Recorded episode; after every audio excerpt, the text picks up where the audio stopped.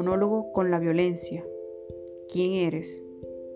Soy el que divide tu vida, tu familia y todo lo que te rodea.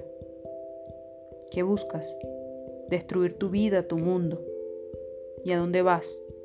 A contaminar el corazón de todos y la mente, haciéndoles creer que el fin justifica los medios. Gracias, violencia, por hacerme mirar mi corazón.